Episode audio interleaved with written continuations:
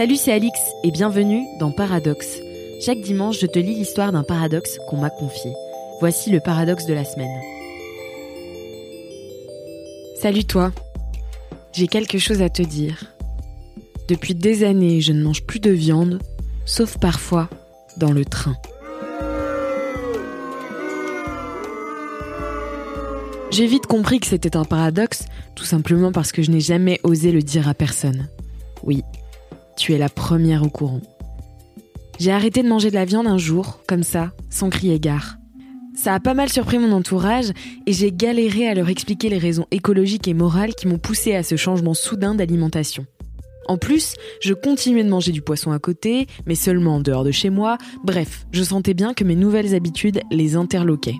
Mais à force, ils ont compris et j'étais ravie qu'ils m'acceptent. Jusqu'au jour où je me suis retrouvée bloquée dans un train très en retard pendant plusieurs heures alors que mon ventre criait famine.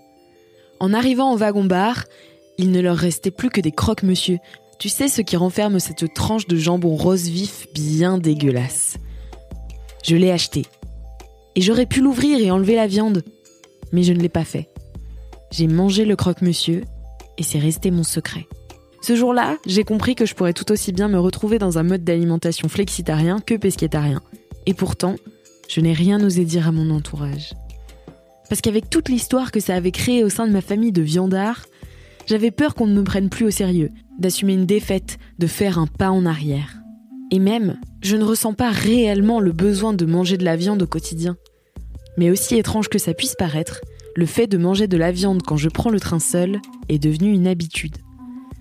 Et j'aime avoir ce petit jardin secret, cette transgression qui me dit que non, je ne suis pas prisonnière de mes convictions, aussi juste et sensée soit-elle. C'est mon secret à moi. Maintenant, toi aussi, tu le connais, mais ce n'est pas grave, parce que tu ne me connais pas. Mais oui, je suis imparfaite.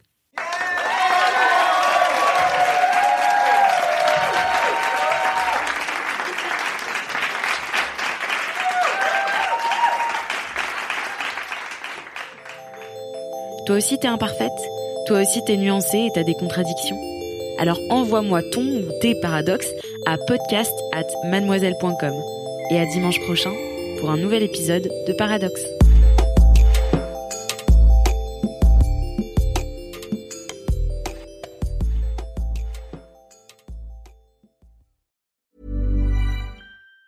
Planning for your next trip? Elevate your travel style with Quince. Quince has all the jet setting essentials you'll want for your next getaway, like European linen, premium luggage options, buttery soft Italian leather bags, and so much more. And it's all priced at 50 to 80% less than similar brands. Plus, Quince only works with factories that use safe and ethical manufacturing practices. Pack your bags with high-quality essentials you'll be wearing for vacations to come with Quince. Go to quince.com slash trip for free shipping and 365-day returns.